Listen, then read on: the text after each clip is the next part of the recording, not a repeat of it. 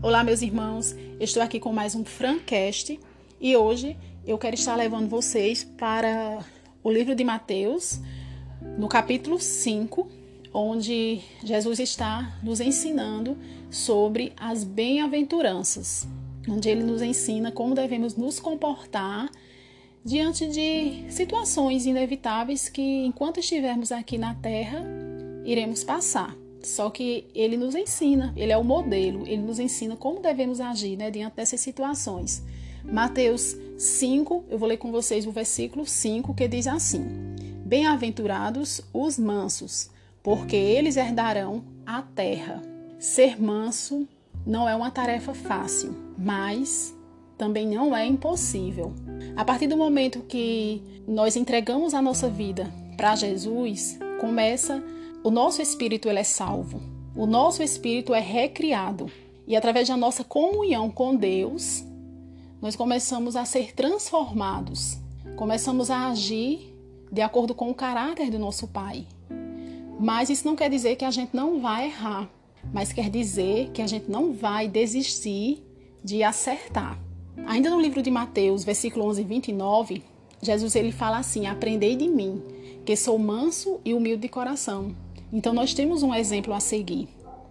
Quando nascemos de novo, o Espírito Santo que habita em nós, ele irá nos guiando, nos sinalizando a fazer a vontade do Pai. Ele que nos mostra quando nós erramos, quando estamos trilhando um caminho que não agrada ao nosso Pai. Pelo fato da nossa alma, ela está em constante transformação, porque ela não está salva. Nós temos ainda temos um corpo corruptível. Então isso quer dizer que não estamos livres é de errar.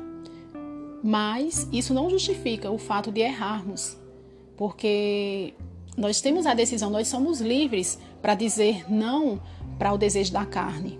E todas as vezes que nós dizemos não para o pecado, nós dizemos, nós dizemos sim para Deus. E eu não sei se você já percebeu como é mais se torna mais fácil, né? É, ser manso com pessoas de fora ou dentro do seu convívio na igreja, né? É no seu trabalho.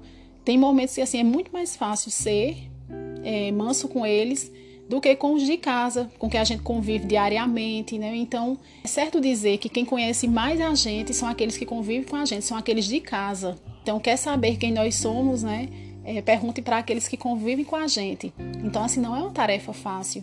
A gente já tem o exemplo de Jesus, esse tipo de comportamento vai nos incomodar. Né? O Espírito Santo vai sinalizar que não está certo, que Deus não está satisfeito com aquela situação, e aí é onde, através daquele erro, a gente vai dizer não e vai querer acertar. E é assim que a gente vai conseguindo, e é assim que a gente vai sendo transformado dia após dia, através da palavra de Deus. Então, o segredo é não desistir de acertar. Amém?